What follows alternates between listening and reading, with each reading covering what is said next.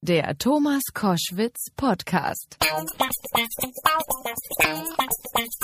Selbst Nicht-Techno-Fans kennen seinen Namen Westbam, bürgerlich Maximilian Lenz. Seit über 30 Jahren prägt er inzwischen die elektronische Musikszene deutschlandweit, auch international. Er war der erste, bis heute einzige DJ, der als deutscher Kulturbeitrag für Olympische Spiele gebucht wurde. Er hat den größten Indoor-Rave Deutschlands gegründet, die Mayday, und er ist der einzige DJ, der auf allen Love Parades aufgelegt hat, von der ersten bis zur letzten. Jetzt gibt es ein sehr schönes Buch über seine aufregenden Jahre, Die Macht der Nacht heißt es. Und ich freue mich sehr, dass er da ist. Wes Bam ist bei mir im Studio. Herzlich willkommen. Hallo. Sag mal, äh, die Macht der Nacht. Ich weiß von dir, dass du eigentlich gar nicht so ein Nachtmensch bist. Ja, das stimmt, aber die Nacht hat eben trotzdem einen großen Einfluss auf mein Leben gehabt und ja, also in den 80ern hätte ich das auch noch anders beantwortet. Also in den 80ern hatte ich das Gefühl, ich bin ein Nachtmensch. Also solange ich zur Schule gegangen bin, fand ich zum Beispiel früh aufstehen ganz fürchterlich. Mhm. Aber ähm, Jetzt mittlerweile merke ich, also wenn ich mal einen ganz normalen Rhythmus folge, dass ich also, wenn ich mal drei Wochen nicht auflege oder so, dann bin ich um sieben Uhr wach Okay, und hast sozusagen früh so. im Bett gelegen, sagen wir mal 22 ja, ja, genau, ja, ja. Okay, so. cool. Denkt man gar nicht. Äh, die, die Macht der Nacht, da baut man ja, wenn man den Titel liest, ganz viel ein. Und wenn man an Techno-Szene denkt, dann denkt man an Drogen und alles Mögliche. Mhm. Ähm, hast du damit äh, arbeiten können? Was damit zu tun gehabt? Außer Alkohol, sage ich mal? Ähm, ja, das, ähm, ich erzähle das ja relativ offen in äh, dem Buch, was da alles so passiert ist. Das ist ja eine berühmte Geschichte, dass das Nachtleben durchaus also dass da Drogen vorkommen und dass es da irgendwie auch alles gibt. Äh, wobei ich dann auch teilweise genau äh, mal die gegenteilige Story äh, erzähle. Also äh, ich habe mal in äh, Kolumbien gespielt und äh, äh, da stellte man dann fest, irgendwann, man ist in Kali und diese Leute, die das veranstalten, gehören wirklich zum Kartell. Ja. Oh Gott. Und aber das war die drogenfreiste Party, auf der ich in meinem Leben je war. Also solche Sachen überraschen dann auch. Also ähm, wie gesagt, es gibt immer die Stories, die auch die Vorurteile bestätigen und dann passieren allerdings auch immer solche Sachen, die jetzt so völlig anders sind, als man sie erwarten würde. Und ja. ähm, ich, ich habe versucht, einfach ein ganzes Sittengemälde der, wirklich des Nachtlebens, so wie ich das kennengelernt habe, handelt es von eigentlich von Musik und Aufstand irgendwie und immer dem Traum mit der Musik und auch mit dem Nachtleben irgendwo was zu verändern, was zu verbessern äh, und oder sich so eine eigene Welt zu erschaffen. Ja? Und das war, als ich ein 15-jähriger Punkrocker war, so ähnlich wie ähm, ähm, damit 20 mit mit der frühen Technokultur und dann äh, als ich 30 wurde äh, war das dann plötzlich so ein gesellschaftliches Phänomen und alle wollten raven ja und die und Helmut Kohl redete über de, den kollektiven Freizeitpark und so mhm. und ja, und das fand ich eine wirklich interessante Geschichte, wie eigentlich sozusagen die, das, mein Leben im Nachtleben und das ganze Nachtleben so entwickelt hat und wie das äh, gerade auch in den 90ern dann so eine Deutungshoheit bekommen konnte, so eine gesellschaftliche, dass sich quasi die ganze Gesellschaft plötzlich darin wiedergefunden hat und gespiegelt hat und gesagt hat, ja, so sind wir als Gesellschaft. Wir sind alle Raver. Du bist ja ein schlauer Mensch. Also es, man, es gibt ja Menschen, danke, die sind, ja, bist du einfach. Danke, danke. Ist so ein bisschen noch was übrig geblieben. Ich äh, kenne das auch, dass Leute ähm, mit DJs sowieso erstmal tendenziell jemand Ungebildetes äh, verbinden und dann heißt es ja und die haben sich dann auch den Kopf weggesoffen und ja, ja, ja, zugedrogt und bla bla bla. Ja, ja. Aber da äh, da denke ich, äh, ein bisschen was von meiner Denkfähigkeit ist mir trotz einiger durchfeierter Nächte noch geblieben. Danke. Du sagst in einem Interview sogar, dass äh, die beste Fähigkeit eigentlich äh, des Menschen ist, äh, mit Denken genau, jung zu bleiben. Absolut. Aber ich will auf etwas kommen, du hast den Helmut Kohl schon angesprochen. Ich will auf ein geschichtliches Phänomen kommen. Kann man sagen, dass Techno und Techno, was du da gemacht hast, sozusagen eingegrenzt werden kann zwischen zwei Pfeiler? Auf der einen Seite Mauerfall, da ging mhm. das irgendwie los. Mhm. Und dann irgendwie, ja, ähm, 9-11 ist sozusagen das Ende. Ist es wirklich so? Kann man das da, da einbauen dazwischen? Sagen wir mal so. Äh, äh, für mich war äh, der Mauerfall auf jeden Fall die Sekunde, das habe ich in der Sekunde natürlich nicht begriffen, aber es war die Sekunde, wo sich mein Schicksal entschieden hat, dass das, was ich mache, dass das was ist, was die ganze Gesellschaft plötzlich, wo sie sich drin wiederfindet. Einfach weil dann war diese Euphorie da und die ähm, äh, alle tanzen, so alle tanzen. Der der Westen, die westliche Musik mit ihr, sozusagen die westliche Demokratie, die westliche Freizügigkeit hat gewonnen und das haben wir gefeiert in den 90ern. Mhm.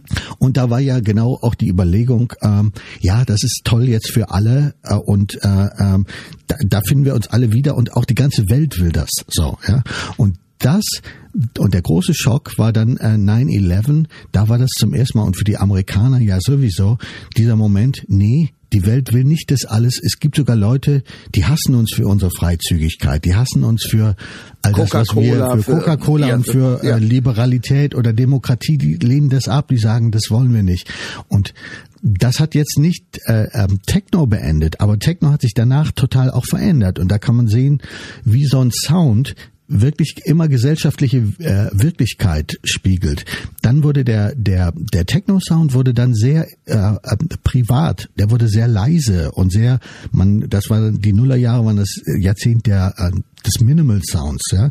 Das heißt, dadurch, dass sich die Leute dann mit, die in den 90ern ganz größenwahnsinnig waren, gesagt haben, wir haben mit dem gesiegt und wir machen die ganze Welt glücklich und wir erinnern uns an Dr. Motte, wenn das so weitergeht, haben wir ja. im Jahr so und so viel den Weltfrieden, weil alle Menschen auf der Parade sind. ja.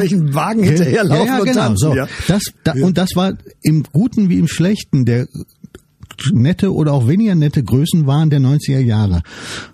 In den Nullern hat sich das dann gewendet und dann war die Ansage in der Techno-Welt, wir verabreden uns lieber heimlich im Berghain und die Musik muss gar nicht mehr so laut sein und wir wollen auch gar keine großen Rave-Signals, weil wir eigentlich keine großen Ansagen mehr machen wollen. Wir wollen auch nichts mehr an die Welt raussenden, also eben nicht so kosmisch ausstrahlen à la Love Rate, sondern wir schließen uns in unserem Club ein, wir bleiben unter uns. Berghain ist allerdings genau. ein, ein, Berliner Inside-Club sozusagen. Genau, ja. genau. Ja, genau. Und, äh, und, ähm, und, und das war dann ähm, ähm, also das war was, womit ich mich schwer anfreunden kann, weil ich einfach, ähm, äh, ähm, wo ich dann gemerkt habe, oh, jetzt da passe ich nicht so richtig toll dazu, weil ich irgendwie schon auch immer, auch schon als Kind, die Sehnsucht hatte, dass Musik im großen Sinne was ändert. Und wenn man jetzt sagt, ja, pass auf, jetzt geht's nur um unsere Nische, lass uns mal hier unter uns bleiben mit ein paar hundert Leuten, kann ich das verstehen, aber ich, es ist eigentlich enttäuschend, weil man von was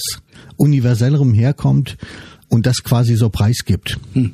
Ich muss mal eine Sache verstehen, die ich ähm, sozusagen von der Entwicklung her nicht mitgekriegt habe, offenbar. Ähm, du legst auf. Mhm. Das ist die Basis dessen, was du an Musik machst. Genau. Äh, dieses Auflegen, ich habe selber, habe lange im Radio gearbeitet, sozusagen immer wurde ich angefordert, in irgendwelche Zelten habe ich auch aufgelegt, aber natürlich damals noch klassisch mit Ansagen, weil die ja die mhm. Radiostimme auch im Zelt jetzt haben wollten. Ja.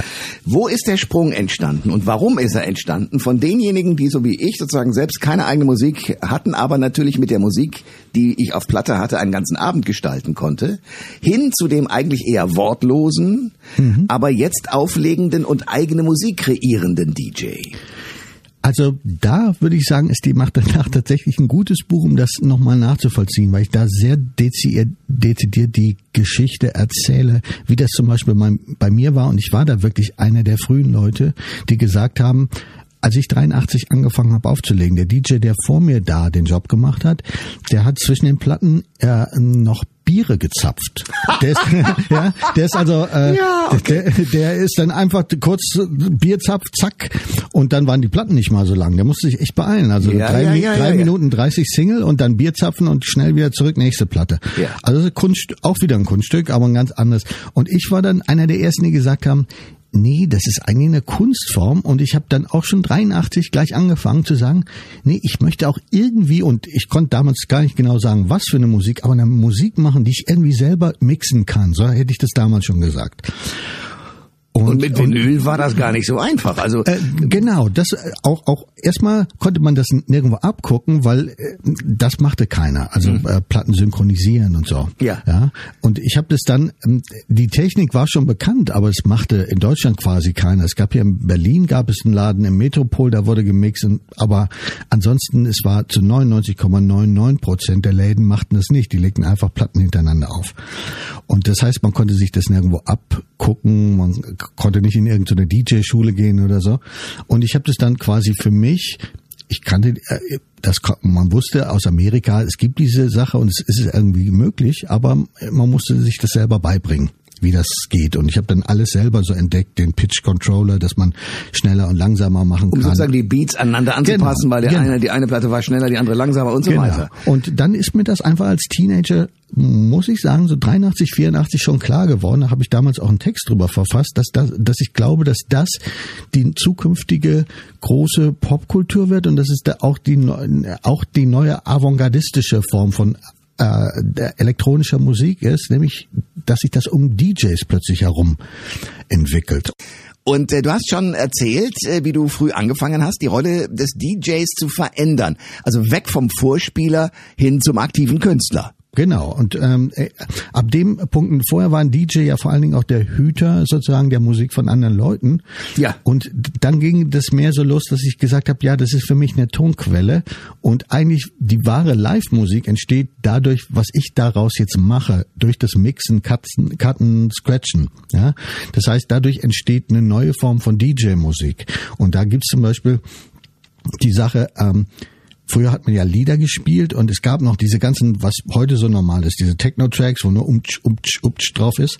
Das gab's ja damals noch nicht. Aber man hat damals dann angefangen, zum Beispiel ähm, äh, zwei Kopien einer Platte äh, zu nehmen, äh, wo am Anfang schon mal ein kurzes Uptsch, Uptsch drauf ist und das hat man dann immer hin und her gemixt, ja, mhm. und dann hatte man das auch schon so ein bisschen oder eine leichte Vision davon und daraus und dafür wiederum ist diese ganze Kultur entstanden und das ist wirklich eine Geschichte über Jahrzehnte und die habe ich versucht im, im Buch quasi so ein bisschen äh, noch nachzuvollziehen, auch, auch mit den Leuten, die ich kenne aus dieser Techno-Szene, aus Detroit, aus Chicago, ähm, aus Frankfurt und sonst was. Was macht die Konkurrenz und äh, wie hat sich diese ganze Kultur in den 80ern so entwickelt, dass sie die 90er so dominiert hat und dass sie bis heute so eine ähm, große äh, Wirkung hat, weil, wie gesagt, also Techno ist ja heute auch, kommt aus jedem Auto raus und höre ich in jeder Reklame, höre ich die Sounds und sonst was. Es ist ja jetzt nicht so, dass es das heute nicht mehr gäbe, sondern es ist eigentlich auch ganz eingesogen in die Gesellschaft und überall zu hören. Westbam ist mein Gast bei Koschwitz zum Wochenende.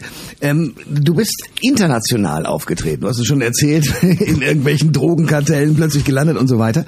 Ähm, wenn du ein, ein, ein Popstar bist, was weiß ich wer, der jetzt also in den 90ern oder auch in den, in den 2000ern einen, einen Welthit hat, dann spielt er den sozusagen in der Zugabe. Mhm. Was hat ein DJ, ein Mensch wie du, für Hits? Mhm. Ja, also sagen wir mal so, es, das gibt's auch für mich. Ähm, das ist teilweise aber auch verschieden. Also ähm, ähm, es gibt Ecken in der Welt, wo ich mehr als DJ populär war. Zum Beispiel in Japan mochten die Leute vor allen Dingen meine Sets. Dann gibt es wieder andere Ecken, wo die Leute bestimmte Musik hö hören wollen von mir. Ähm, und ähm, ist das jeden Abend gleich? Nein, nee, du eben, das, kreierst das, doch immer neu. Das ist doch genau, das ist, äh, das äh, kann ich so sagen. Natürlich habe ich so bestimmte Evergreens, die die Leute lieben und die sie sehr mit mir identifizieren. Da gibt es zum Beispiel Beatbox Rocker. Ähm, was die Leute, glaube ich, so ein bisschen, das ist so ein bisschen für mich das, was äh, Satisfaction für Mick Jagger ist. Ja. Also irgendwas, was an relativ vielen Orten so zum festen Westbam-Programm gehört. Okay. Weil sagen, wenn das nicht gelaufen ist, dann kann das an die Westbam gewesen sein. Ah, okay. Aber so habt ihr alle eure, ja wie wie Sprayer, auch eure Handschrift, kann man das sagen? Absolut. Also ich meine, letztendlich, äh, wofür interessieren sich andere Menschen? Ähm, immer, wenn Sie sich für einen Künstler interessieren, Sie interessieren sich für den Menschen und wie der sich ausdrückt über die Art, wie er Platten spielt. Oder jetzt muss man ja allgemeiner sagen, wie er Musik spielt. Weil das Tracks auf irgendwelchen Computern sind. Genau, genau. Ja. Naja, ich, ich selber bin jetzt mittlerweile, also ich folge da der Technik mit einem Sicherheitsabstand. Ich bin jetzt gerade so bei CDs angelangt. Ah, so, also das was das angeht. Sehr sympathisch. ja. so, ja. Also da bin ich jetzt, da fühle ich mich nur absolut, so was so Technik angeht, bin ich wirklich kein Avantgardist. Ähm, aber ähm, also das ähm, ähm und ich bin dem tendenziell so ein bisschen kritisch. Es gibt ja Leute, die sagen, ja, ein DJ, der kann ja heute gar nichts mehr, die drücken nur noch auf Automatik, dann mixt sich das von alleine. Stimmt auch. Aber das sehe ich zum Beispiel nicht als Kritikpunkt, ja. Also, dass ich jetzt sagen würde, ihr jungen Leute, ihr müsst jetzt erstmal Mixen üben, so wie wir früher oder so. Das, das fände ich schon sehr albern, ja. ja. Okay. Äh, wenn, wenn das dann automatisch geht, dann lasst das doch, also ich meine, äh, das war ja das Tolle auch an Sequenzen, dass äh, eine Sequenz in 80ern gespielt hat und du das nicht mehr auf dem Keyboard über fünf Minuten gleich so spielen musstest. Also ich finde eigentlich, und da kommt vielleicht auch meine, worauf ich auch in die Macht der Nacht eingehe, nämlich die ähm, meine Vorgeschichte in die genialen Dilettanten und so. Nämlich die Idee, äh, man muss eigentlich nichts üben, man muss tolle Ideen haben und wissen, wie man die umsetzen kann. Das finde ich, äh, also steht über als Lebensmotto über äh, meiner ganzen Karriere. Ich komme mehr so von der von der Idee her und ich fand jetzt, ich find's toll, wenn jemand ganz toll Geige spielen kann oder Gitarre oder Schlagzeug oder so und ähm, das auch lange ge geübt hat und dann zur Perfektion gekommen ist. Aber mein Ding ist es nicht unbedingt. Also ich komme mehr von den Ideen, da muss man vielleicht weniger fleißig sein. Vielleicht ist es das. äh, Beatbox Rocker. Da hören wir mal rein.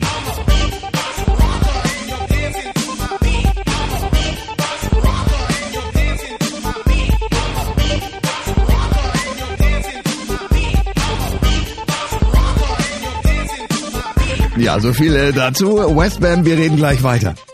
Westbam ist mein Gast bei Koschwitz zum Wochenende. Der hat das Buch geschrieben, Die Macht der Nacht. Wer sich für Rave, wer sich für die Musik, wer sich für Techno, für die Love Parade interessiert, wer sich für die Karriere von Westbam interessiert, der wird äh, dieses Buch aufsaugen. Ähm, deine Eltern, mhm. waren das Hippies?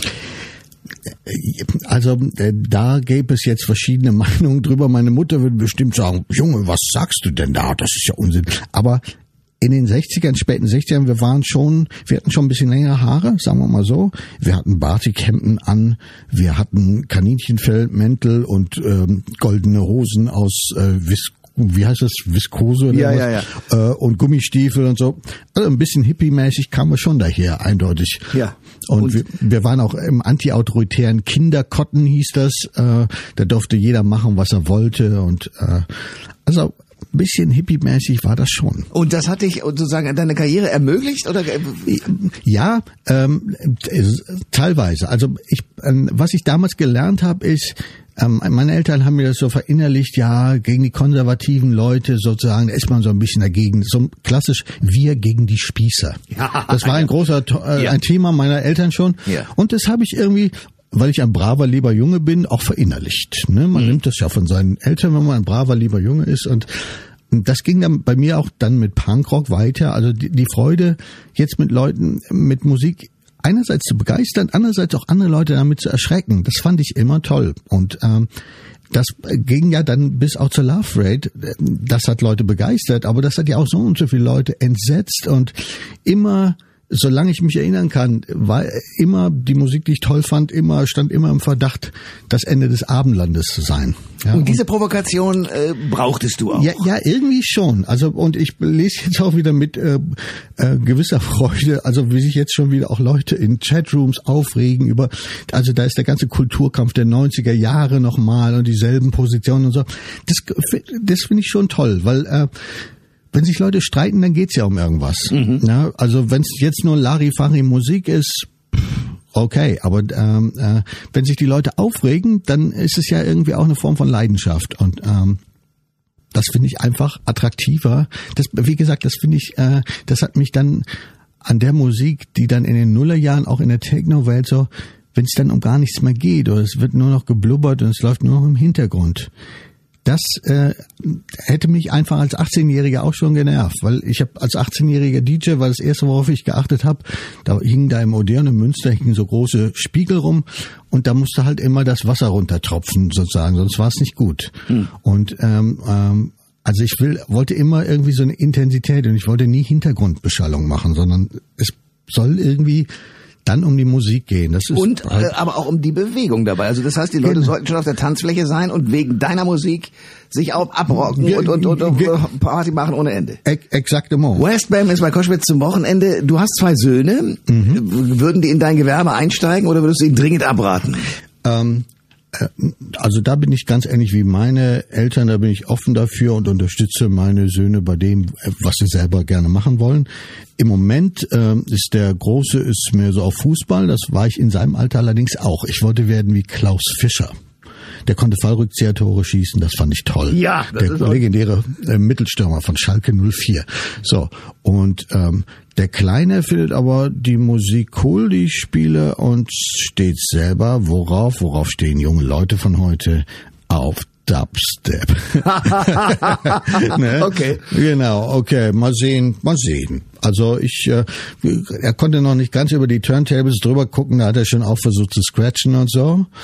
Und äh, mal schauen. Also, aber es ist jetzt nicht so, dass ich sage, Jungs, ähm, ähm, ich war DJ, ihr werdet DJs sein und eure Kinder gefälligst auch, weil ich will äh, eine, äh, wie sagt man da, eine Dynastie. Dynastie. Eine West Also. Genau, genau. Naja, aber es hätte auch sein können, dass es um Gottes Willen, das hat zwar Spaß gemacht, Na, aber, es ist aber- kein wirklicher Beruf, aber das ist einer.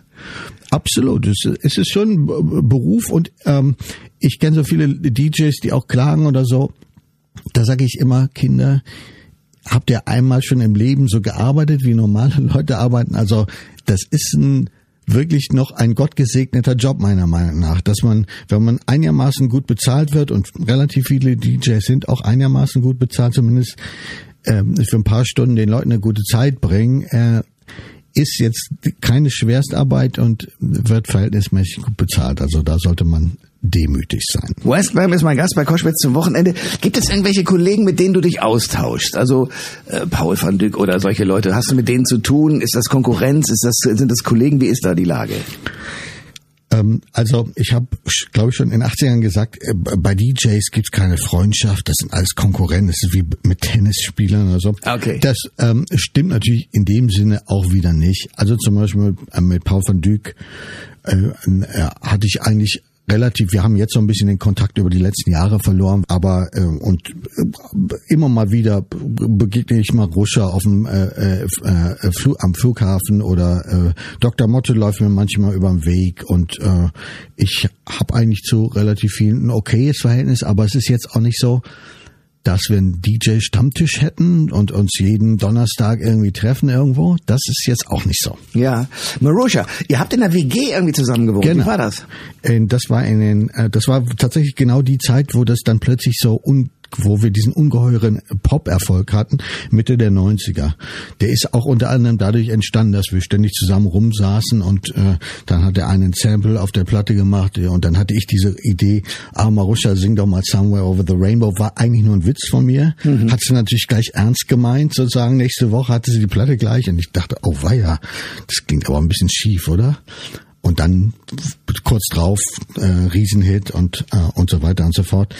Äh, genau, das war ähm, unsere Techno-WG in der Leibnizstraße in Berlin, äh, 95, 96. irgendwie. Aus der das alles entstand, auch mit, mit der, mit der Love Parade, die ja, wenn man das so will, eigentlich der Vorläufer von sämtlichen Fanmeilen ist, oder? Ähm, g- genau, also ich ähm, die Love Parade, die arme Love Parade, muss ich sagen, die hat ja relativ viel Gegenwind. Also hier auch zum Beispiel in Berlin gab es immer so viele Leute und du konntest ja auch so viel dagegen sagen, ja, weil du findest immer Leute, die sich blöd anziehen, du fandest immer Leute, die peinlich tanzen, du findest Wagen, die schlechte Musik spielen, also konntest du da irgendwo immer spötteln und sich darüber lustig machen. Du fand, fandest auch immer dann da, im, in, wo die Parade langzog, dann immer ein paar äh, äh, brütende Drosseln, de, de, de, wo du sagst, ja, das dürfte doch nicht machen, das ist zu laut für die und so. Also da gab's immer viel Kritik. Leute pinkelten damals in den Ja, ja, Tiergarten und die Natur konnte das kaum ertragen. So, ähm, und ich, ich, ich fand immer, das ist eigentlich schade, weil das wirklich über so viele Jahre ein Ort war, wo man trotz all dieser schlechten Dinge, die man darüber sagen kann, wo sich wirklich die Idee von Deutschland für die Deutschen auch nicht zuletzt verändert hat, meiner Meinung nach. Und der Blick auf Deutschland aus Ländern wie England oder aus einem Land wie Polen, unser Nachbar, ja, die da zu Hunderttausenden rübergekommen sind, Ach, deren Eltern äh, äh, wirklich in, ein Bild, die hatten Sorge vor Deutschland, ja, und die haben Deu und diese jungen Polen, die dann rübergekommen sind, die haben das Land lieben gelernt, ja. Äh, ich, äh, ich erinnere mich mit einem Holländer stand ich auf dem Wagen und der sagte, ja, ich fand, Deutschland war doch für mich immer nur dieses Naziland. Und jetzt stehe ich hier und denke, ich möchte nach Berlin ziehen. Ja? Und das sind also Momente, wo ich denke, das sollten die Leute nicht vergessen. Äh, bei allem, was man, worüber man sich lächerlich machen kann, dass das eine äh, Veranstaltung war, die wirklich für Deutschland was verändert hat. Also in, in dem Sinne, Leute fragen mich auch immer, ja, aber das war ja alles nicht politisch. Ich finde es sehr politisch. Weil das ja, wirklich mit diesem Effekt absolut, ja. ja. Wes Bam ist mein Gast bei Koschwitz zum Wochenende. Ähm, also nur wenn du dir das heute so anschaust, also wenn du sagst, okay, wir haben, das ist ja eine gute Formulierung, wir haben damals gefeiert den Sieg über das offenbar marode kommunistische System. Die DDR hat ja nicht funktioniert. Das war sozusagen die westliche Euphorie. Damit haben wir viele Menschen, mhm. die ihre Biografie im Osten hatten, ziemlich allein gelassen, glaube ich. Und jetzt erleben wir noch etwas zusätzlich, nämlich was du ja auch schon angesprochen hast, dass Menschen eigentlich sagen, ja, eure westlichen Werte finden wir ganz langweilig. Demokratie wollen wir nicht, Coca-Cola wollen wir nicht, wir wollen auch nicht dauernd überall nackte Haut sehen. Wir wollen ganz andere Dinge, wir glauben an was ganz anderes. Mhm. Gibt es diesen ja, inzwischen ist es ja zum Teil Krieg. Gibt es das auch in der, in der Musik, in der Popkultur? Erlebst du das? Also ich, ich kann das äh, wirklich nur, ähm, die, also die Reaktion, da, da lese ich nur diese Verschüchterung in dem Sound. Das heißt, also da sehe ich jetzt keine positive Auseinandersetzung damit, dass man jetzt sagt, wie ähm, wie positioniert sich jetzt die, die zum Beispiel die elektronische Musik oder aber ich sehe es auch nicht in der Rockmusik oder im Hip-Hop oder so, dass man jetzt sagen kann, wie äh, ähm, äh, wie verhalten die sich dazu, sondern in der, ähm, äh, also oder auf eine positive Art, können die dazu was sagen oder können die da äh, quasi eine Gegenposition ähm, äh, einnehmen? Da habe ich eher das Gefühl, ähm, dass äh, Techno sich dann zurückgezogen hat. Ja, das und ist dass es so leider keine Antwort gibt. Also dass es ja, zum genau. Beispiel keine kein Rave gibt in den Arabischen Emiraten oder äh, ja, sowas ist ja sowieso. Also das und das finde ich tendenziell. Äh, äh, da war ich auch immer sehr vorsichtig. Also so mit ähm, mit Ländern. Also ich habe zum Beispiel in Russland häufiger gespielt. Äh, ich spiele demnächst mal wieder in Minsk und ich fand das toll, weil das, und da haben auch Leute kritisiert und gesagt, ja, aber das sind doch Regime und so. Aber du spielst natürlich für die Leute und du stehst natürlich für irgendwelche Werte, die sich auch transportieren über die Musik. Und ich, ich finde es tendenziell richtig. Wie das jetzt wäre, also ich habe jetzt ehrlich gesagt noch nie ein Angebot gehabt, irgendwo in äh, Arabischen Emiraten zu spielen, aber da kommt man an ähm, Momente, wo ich mich auch frage, das wenn da Scharia herrscht und ähm, und Leute ich weiß nicht was, Aus Stockhiebe und Peitschenhiebe kriegen für irgendwelche Strafen und Frauen nicht Auto fahren dürfen oder so. Da frage ich mich dann schon, an der Stelle äh, kannst du mit Musik wirklich nicht viel ändern, glaube ich. Oder da, da ist einfach, da sind die ähm, Unterschiede dann so krass, äh, dass also ich, also ich habe diese Anfrage nie bekommen und ich glaube, das ähm, hat auch eine gewisse Logik, ja? ähm, aber ähm, dass ich das auch nicht machen wollen würde. Also weil ich äh, dann denke, das, das ist eigentlich sinnlos dann. Westbam ist bei Koschwitz zum Wochenende. Es gibt das Buch Die Macht der Nacht. Lass uns äh, über die Nacht reden. Die Nacht ist ja ein, äh, ein faszinierender Vorgang. Das Licht ist aus. Wir haben künstliches Licht. Man kann äh, wunderbare Sachen inszenieren in äh, Clubs oder auch irgendwo in der Öffentlichkeit, draußen in der Natur. Ist im Zweifelsfall ein Sternenhimmel da. Man kann mit Scheinwerfern hantieren. Und man ist eigentlich geneigt, weil der normale Mensch nachts schlafen muss, ins Bett zu gehen. Tut aber genau das Gegenteil. Fängt an zu mhm. tanzen, berauscht sich an der einen oder anderen Sache, lernt Leute ganz anders kennen. Wenn der Alkohol erstmal die ganzen Hemmungen hat fallen lassen, dann redet man ganz anders miteinander. Die Nacht, vor allen Dingen, wenn sie bis in die Morgenstunden geht und man also die Morgenröte wieder sieht, hat etwas ganz Besonderes. Mhm. Wie ist die Wahrnehmung der Nacht für dich? Ja, also wie, gesagt, es ist so, dass ich äh, ähm, eigentlich von meiner ganzen Natur zugeben muss, ich bin kein Nachtmensch. Und doch, äh, ähm, für mich ist es natürlich ein lebensentscheidender Ort und die wichtigen Dinge meines Lebens sind in der Nacht passiert. Das muss ich einfach dann andererseits auch sagen. Und äh, ich, äh, ich ähm, bin immer nachts unterwegs gewesen, weil da die Sachen passiert sind, die äh, mich interessiert haben. Ähm, äh, auch wenn es meinem Biorhythmus entgegensticht. ja? Ja. Also, ähm, ja, also mit einer und das habe ich auch mal von anderen Leuten gehört, die auch sagen, naja, ich finde das alles so toll, was da passiert. Ich mag die Partys, ich mag den Sound, ich mag den Vibe oder so. Eigentlich bin ich ehrlich gesagt eher müde, aber äh, ich habe jetzt auch keine Lust, dann um sieben Uhr aufzustehen und ähm, ähm, und dann ist alles schon vorbei, was mich interessiert hat. Ja, also von daher sage ich mir, da bleibe ich jetzt einfach, da reiße ich mich mal kurz zusammen und dann bleibe ich mal wach. Ja. ja. Wobei, jetzt muss man auch dazu sagen, Gott sei Dank, ich habe nämlich irgendwann mal gesagt, ja, wenn du älter wirst, wird's ja immer schwerer und das ist schon auch anstrengend, nachts, Nachtarbeit und so weiter. Äh, aber die Zeit arbeitet natürlich für mich, weil also wenn ich mir die Geschichte des Berliner Nachtlebens angucke, dann hieß es früher, ja, im Dschungel oder so, berühmter Laden in Berlin, die, die die äh, Touristen kommen um zehn und die Berliner kommen um zwölf. Und dann kamen die po Touristen um zwölf und die Berliner kamen um zwei. Und so schob sich das über die Jahrzehnte immer weiter nach vorne. Und mittlerweile ist es ja so, dass die meisten, ähm, äh, dass das Wochenende dann Sonntagmorgens losgeht. Das heißt, das, das kommt mir jetzt entgegen. Ja, da habe ich eine echte Perspektive, okay. dass ich für Leute spielen kann um 11 Uhr sonntags morgens. Das ist dann mehr so wie der Frühshoppen. Aber ja? die haben die Nacht durchgemacht. Du steigst ja, frisch ein. Wobei, das ist das Faszinierende. In den 90ern, äh, wer in den 90ern äh, um 11 Uhr im Laden war, der hatte durchgemacht unter Garantie. Das ist auch nicht mehr so.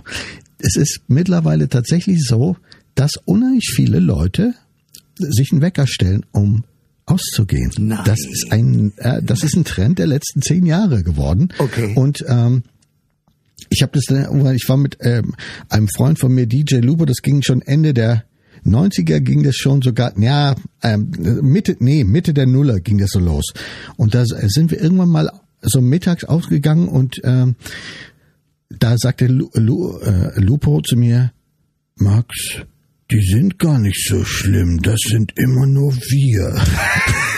und das stimmt. Die Leute waren viel nüchterner und viel, also wo man gedacht hätte, meine Güte, wenn die hier um nachmittags noch sind, dann sind die jenseits von Gut und Böse. Die waren gar nicht so schlimm. Diese Teufel, ja. die schlafen aus und gehen morgens in den Club. Ist das gut. Ein letztes zu der Nacht. Äh, interessanterweise probieren alle immer erst nachts irgendwelche Rauschmittel. Ist es so? Also ähm, also ähm, tagsüber Alkohol ist, sagen wir mal, schon äh, verpönt. Abends darf man. Genau. Also was was mich angeht, äh, habe ich ja den Satz geprägt: Ich trinke immer nur bei der Arbeit, weil weil ich tatsächlich zu Hause habe ich so keinen Alkohol rumstehen. Also ich bin da einfach kein besonderer Freund davon.